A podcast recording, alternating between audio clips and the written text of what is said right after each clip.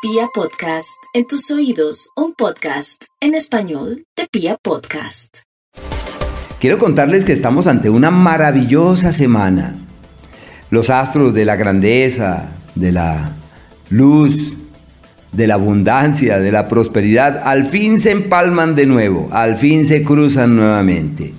Y al cruzarse de nuevo y producirse esta conjugación bajo el signo de Acuario, es una temporada ideal para soltar amarras. Y digo soltar amarras de los pasados, de los dolores, de las penas, de las intranquilidades y entender que todo está de nuestro lado para caminar con vigor hacia el mañana. Existe a partir de ahora un escenario fiable para acciones expansivas, para acciones pródigas, para acciones que puedan dar resultados es el tiempo de tomar las riendas de nuestras cosas y de entender que los dolores pasados eh, pasaron, que las crisis precedentes ya no existen y que hay que caminar con fuerza hacia el futuro.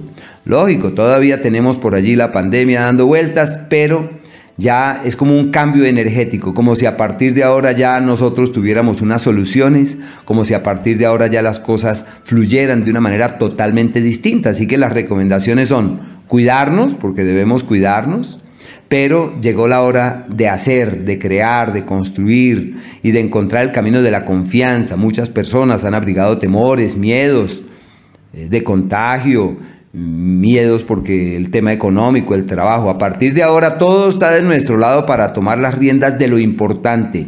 Dudar de eso no tiene sentido. Ahí es que hacer, disponernos y caminar con vigor. Máxime que encontramos una luna llena espléndida. Este próximo jueves estamos de luna llena, se produce a eso de las 2 y 17 de la tarde, partil exacta, pero su campo de acción se percibe desde el día miércoles y se extiende hasta el día viernes.